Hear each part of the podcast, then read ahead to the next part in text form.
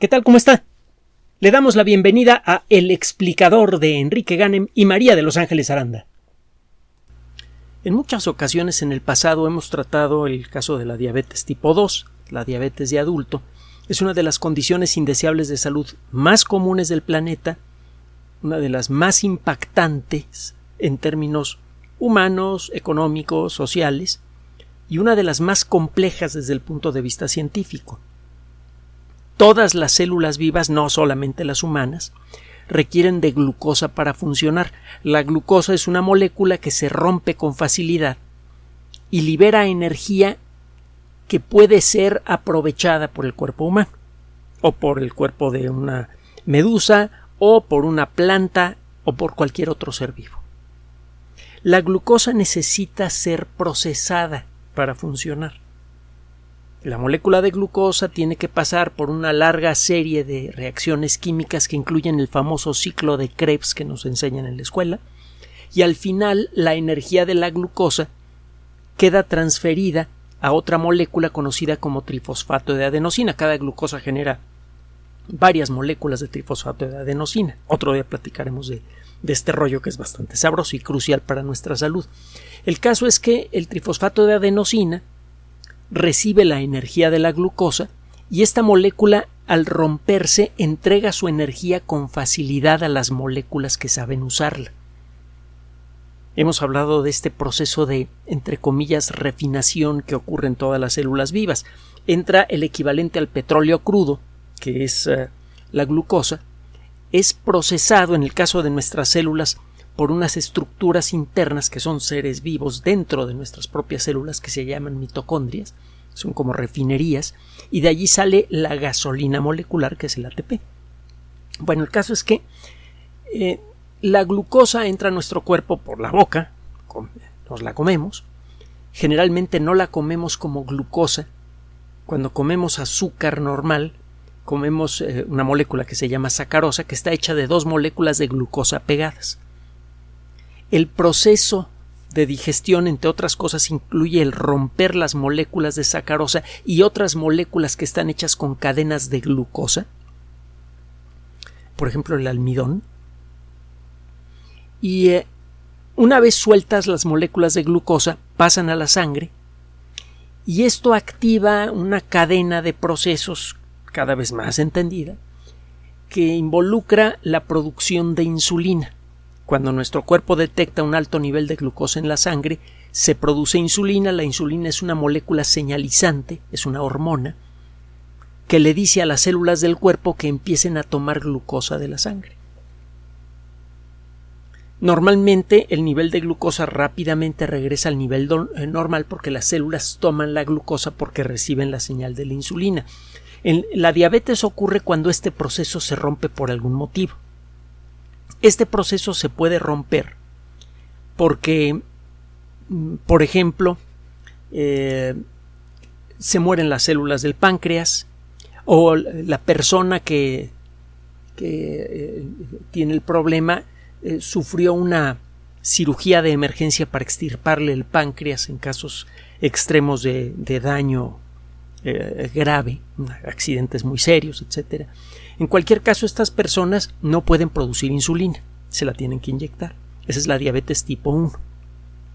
La forma más común de diabetes tipo 1 es producida aparentemente por una infección, probablemente una infección eh, eh, que involucra virus y otras cosillas por allí. Ahora, la diabetes tipo 2 es más difícil de eh, entender. Nuestro cuerpo produce insulina de manera normal, pero las células dejan de hacerle caso a la insulina. Como los mecanismos moleculares que sirven para que las células intercambien información son muy complicados, apenas estamos empezando a descubrir qué tan complicados son, llegamos a creer que el resolver el problema de la diabetes tipo 2 tardaría años, si no es que siglos realmente no sabíamos cómo acercarnos al problema de la diabetes tipo 2. Esto ha empezado a cambiar de manera espectacular en las últimas dos décadas gracias al desarrollo de la biología molecular.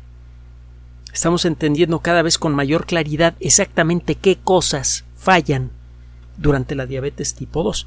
Incluso en ratones, en una ocasión lo narramos, fue posible revertir la diabetes tipo 2 y se ha logrado conseguir en casos extremos en seres humanos siguiendo unas dietas especiales que solamente han funcionado en muy pocos casos.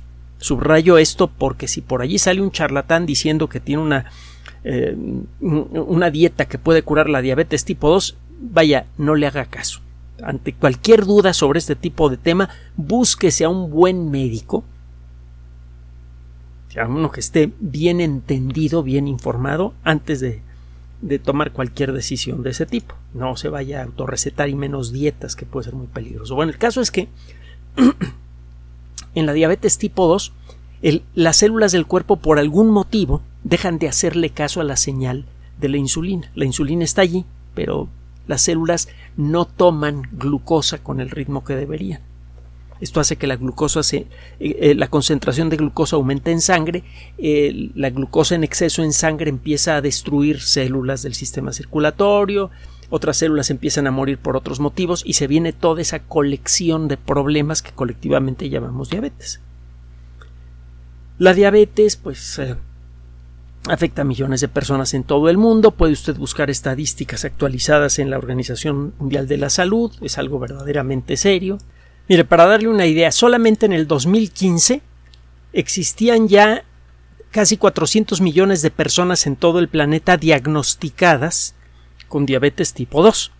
Ahora, el problema de esta condición es que muchos casos se van sin diagnosticar hasta que la situación ya se ha vuelto muy grave.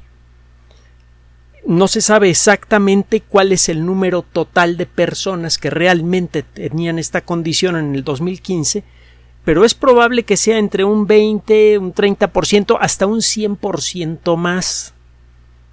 Estamos hablando de una fracción muy importante de la, de la población y este, el porcentaje de la población total del planeta que tiene esta condición ha aumentado mucho a partir de la década de los 60 con la invención, bueno, el desarrollo de productos de comida rápida, golosinas, que se hicieron muy populares eh, precisamente por esas fechas, eh, los refrescos embotellados, eh, cualquier fuente de glucosa de fácil absorción es sospechosa de causar diabetes tipo 2. Y existen otros factores. Este, cuando algún producto es endulzado con fructosa, que es eh, una molécula hermana de la glucosa, eh, parece que eh, la probabilidad de contraer diabetes tipo 2 si usted consume ese tipo de productos aumenta sustancialmente. Hay muchos productos que son endulzados con, con fructosa. Bueno, el caso es que las consecuencias de, de, la diabetes tipo 2 son muy amplias enfermedades cardiovasculares, derrames cerebrales, eh, ceguera, eh, falla renal, em, eh, se empieza a perder la circulación en las extremidades, eso genera muerte de, tejidos y hay que empezar a, cortar poco a poco las extremidades del paciente, porque de otra manera puede desarrollar gangrena que es mortal.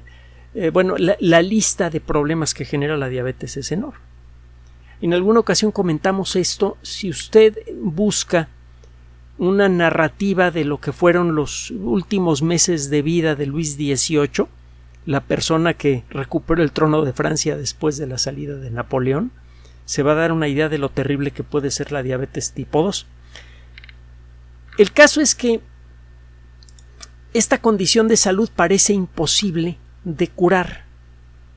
Prevenir, bueno, se puede prevenir desde luego reduciendo mucho la ingesta de golosinas, de refrescos embotellados y de otras cosas que puedan tener azúcar de fácil, de fácil absorción y que tengan eh, eh, fructosa en sus componentes. Sí ayuda, pero existen una serie de factores adicionales que no son fáciles de evaluar porque resulta que incluso algunas personas que tienen una eh, un estilo de vida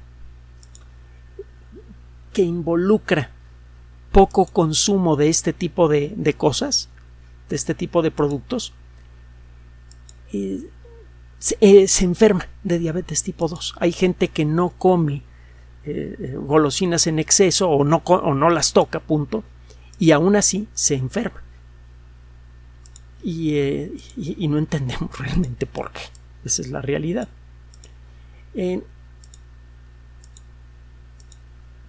Tiene tiempo. Tiempo, le estoy hablando de unos cinco años, una cosa así que los expertos en estos temas están enfocando su atención en las mitocondrias. Decíamos que las mitocondrias son estas estructuras mm, microscópicas mucho más pequeñas que, la célula. Las encuentra usted en prácticamente todas nuestras células, con muy pocas excepciones. Hay células que pueden llegar a tener más de 100 mitocondrias y resulta que las mitocondrias tienen su propio ADN. Gracias a una bióloga extraordinaria que hizo muchos trabajos muy valiosos, Lynn Margulis, sabemos con razonable certidumbre que las mitocondrias son descendientes de bacterias que entraron en las células de nuestros ancestros ultra recontraantiguos hace unos dos mil millones de años más o menos. Por la fecha en la que también se comenzaba a desarrollar la reproducción sexual por primera vez. Alguna vez platicaremos de, estas historias evolutivas. El punto es que, el, caso es que las mitocondrias de entonces para acá desarrollaron una relación muy estrecha y muy ventajosa, muy mutuamente ventajosa con las células en las que viven. Las células les proveen alimento, un ambiente apropiado eh, eh, para su reproducción, para su conservación, etc. Y ellas proveen energía fácilmente accesible para nuestras células. Sin las mitocondrias la vida multicelular sería imposible. Una sola célula de nuestro cuerpo consume mucha más energía que una bacteria, es bastante más grande. Y un organismo multicelular que necesita eh, coordinar la operación de todas sus células gasta muchísima más energía por célula. Se necesita algún mecanismo que permita la producción de energía fácilmente accesible en forma segura a las células para que puedan integrarse en un ser multicelular como usted, como nosotros. Las mitocondrias hacen eso. Las mitocondrias son las principales controladoras del metabolismo, es decir, de la cadena de procesos moleculares de los que depende la vida. Es por esto que la mitocondria ha recibido mucha atención de los expertos que estudian la diabetes. Porque la eh, diabetes parece ser una enfermedad eh, molecular, una enfermedad del metabolismo, precisamente. Entonces lo que se está buscando es tratar de entender exactamente qué papel tiene la mitocondria en el desarrollo de la diabetes tipo 2. Y se han encontrado algunas ligas parece que hay algunos genes que de las mitocondrias que tienen, le digo, su propio ADN, que cuando se descomponen, cuando no, cuando estos genes mm, eh, dejan de funcionar para producir ciertas proteínas o reduce, se reduce la producción de ciertas proteínas dentro de la mitocondria, las cosas se empiezan a poner mal para la mitocondria y eso hace que aparezca el problema de la diabetes. Bueno, mm, varios eh, grupos de investigación sospechan cada vez con mejores motivos que además del consumo excesivo de eh, glucosa y sobre todo de fructosa, además de, de, de la obesidad, existen otros factores que pueden favorecer el desarrollo de la diabetes y que pueden explicar por qué personas delgadas que, que, no consumen golosinas, que no consumen refrescos embotellados, desarrollan diabetes tipo 2 en algunos casos los mejores estudios para tratar de entender enfermedades como esta, enfermedades que escapan a las técnicas tradicionales, enfermedades que no son contagiosas, enfermedades que no dependen de la, del mal funcionamiento de un solo gene, las enfermedades que se ve que son consecuencia de la descompostura de un proceso muy complicado y que todavía no entendemos, la mejor manera de estudiarlas consiste en, hacer lo que se llaman estudios de cohorte. Se tomar un grupo muy grande de personas a las que se les puede seguir a lo largo de años, incluso décadas, para poder contrastar distintos aspectos de su estilo de vida con su salud. Gracias a estudios de este tipo, pero mucho más primitivos, es que nos dimos cuenta, más allá de toda duda, que el fumar causa cáncer. Es algo que eh, quedó patente, claro, obvio, indiscutible, como consecuencia de una serie de, estudios hechos en, grupos a gran escala. hay un eh, esfuerzo que se hace en eh, los Países Bajos, en Holanda, para tratar de establecer la causa de muchas condiciones de salud que son comunes en Holanda y que son comunes en el resto del mundo, por ejemplo la diabetes. A este esfuerzo que ha involucrado a muchas personas eh, a, lo largo de varios años, se le conoce como el estudio de Maastricht, nombrado así precisamente por la ciudad que sirvió de sede para hacer este trabajo, pero involucró a gente de, toda eh, Holanda. Resulta que se eh, abrió una convocatoria para que todas las personas que quisieran participar en este estudio pudieran hacerlo se reclutó a gente de un montón de eh, con un montón de características diferentes, distintas edades, distintas ancestrías, distintos estilos de vida, etcétera, etcétera. Hubo muchísimos voluntarios, fue necesario filtrar ese grupo de voluntarios para poder tener un grupo lo suficientemente amplio que cubriera eh, suficientes estilos de vida diferentes como para poder empezar a detectar si hay algún detalle en el estilo de vida de, la gente que pueda facilitar el desarrollo de la diabetes. Este estudio involucró a 10.000 voluntarios, a final de cuentas. Bueno, un montón más, pero pasaron por el filtro 10.000 personas. Se les hicieron exámenes médicos y una serie de pruebas destinadas para saber cuál era su estado de salud al momento del inicio de la prueba, que fue en el 2010. Durante ocho años, estas personas se sometieron a estudios regulares y a entrevistas en las que pues, daban una idea de lo que habían comido, de, cómo era su estilo de vida, palabras.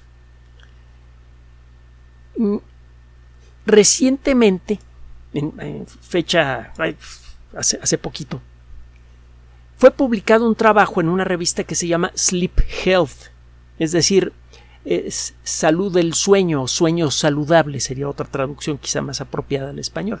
Es una revista de investigación muy seria sobre uno de los grandes temas frescos de la medicina moderna. En las últimas pocas décadas hemos descubierto que el dormir bien es mucho más importante de lo que hemos, eh, de lo que hemos creído. Sabemos que el dormir bien es crucial para nuestra salud. Y eso desgraciadamente también lo han sabido personas con eh, poca calidad moral. Eh, una de las formas más sutiles y a veces más efectivas de tortura para extraer toda clase de información consiste en impedir que una persona pueda dormir o que, o que no pueda dormir de manera regular. Se le, se le impide dormir lo suficiente y se le impide dormir de manera regular. Y el resultado es que estas personas realmente enloquecen. Y además su salud física se ve seriamente afectada. Es cada vez más claro que el dormir eh, no es un premio, sino una necesidad tan fundamental a su manera como el comer. Y eh, el problema es que no existe una regla única para el dormir bien.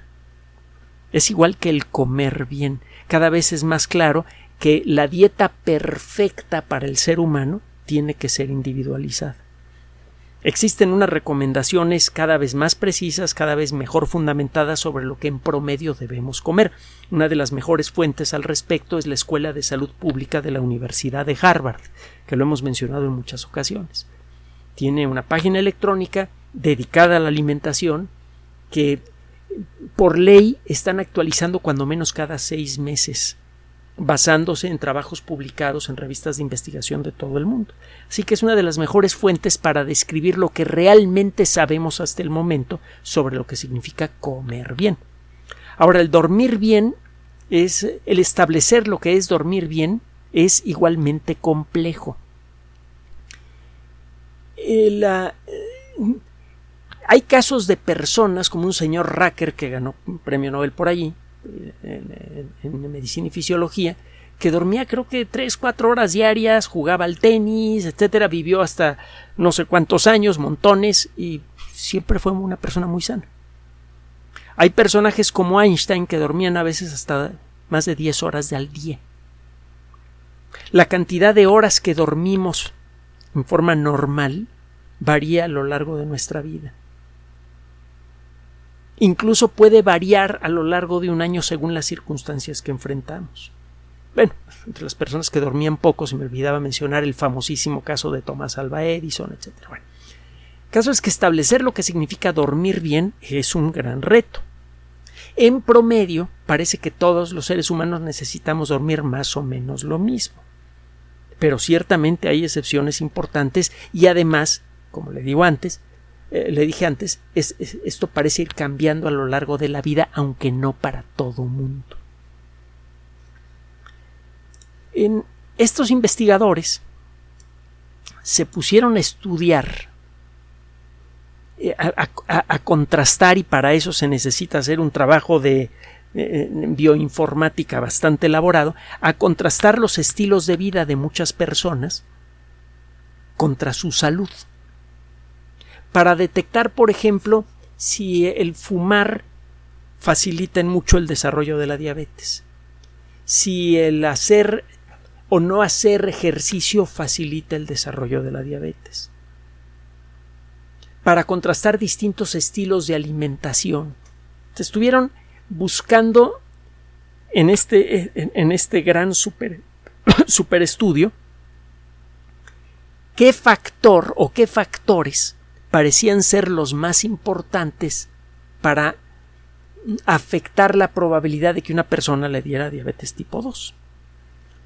Y lo que encontraron aparece en unas gráficas muy interesantes en su estudio.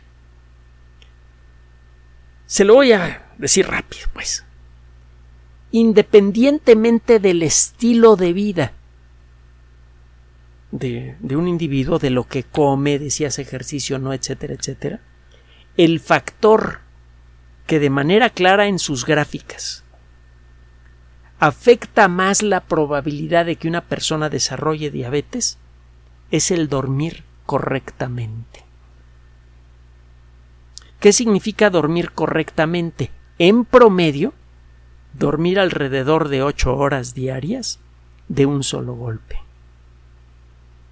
El eh, tomar eh, siestas de media hora puede resultar bueno. El tomar dieta, eh, siestas, perdón, de más de media hora, no. Una siesta muy larga puede entorpecer en mucho a la persona, eh, hacer que se confunda con facilidad, que comete errores con facilidad y probablemente también afecte su metabolismo. Si usted no está acostumbrado a tomar siestas, no empiece. Si usted toma siestas, asegúrese que sea una al día y que no pase de media hora. Las gráficas son bastante claras. La probabilidad de desarrollar diabetes aumenta lentamente si usted duerme más de 8 horas. Si usted duerme menos de 8 horas, la probabilidad de desarrollar diabetes aumenta muy rápidamente. Es malo dormir de más pero es mucho más malo dormir de menos, de acuerdo a este estudio, algo que por cierto los expertos en sueño ya lo saben por otros motivos, solo que en este caso, con malo estamos hablando de la probabilidad de desarrollar diabetes. Las personas que llegan a dormir mucho más, por ejemplo 12 horas, tenían un riesgo ligeramente elevado de desarrollar diabetes tipo 2 las personas que dormían cinco horas o menos también. Ahora, este no es el único factor que puede facilitar el desarrollo de la diabetes. El no hacer ejercicio, tener sobrepeso, una vida demasiado sedentaria y eh, eh, consumiendo comida de más y además comida de mala calidad ciertamente son factores que contribuyen de manera importante al desarrollo de la diabetes. Pero de todos esos factores, el que es más, más común es el del dormir mal.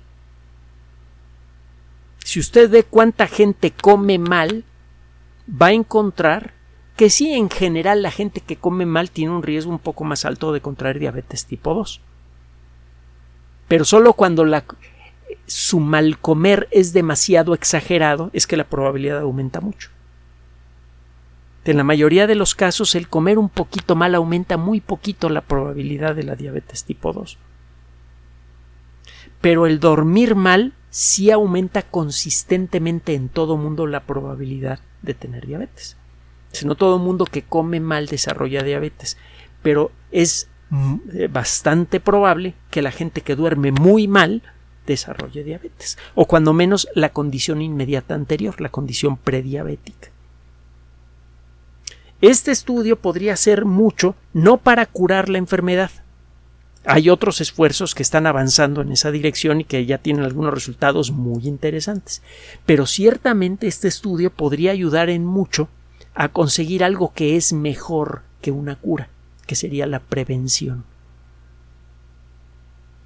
La mejor, la mejor eh, forma de curar una enfermedad es evitar que ocurra, no importa de qué enfermedad se trate.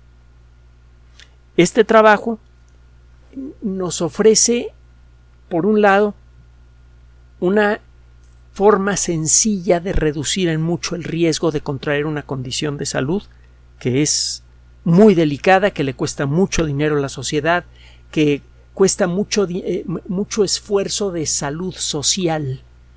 El, daño que se le hace al sistema de salud de un país, tanto el privado como el público, por la diabetes es muy elevado el costo humano también es terrible.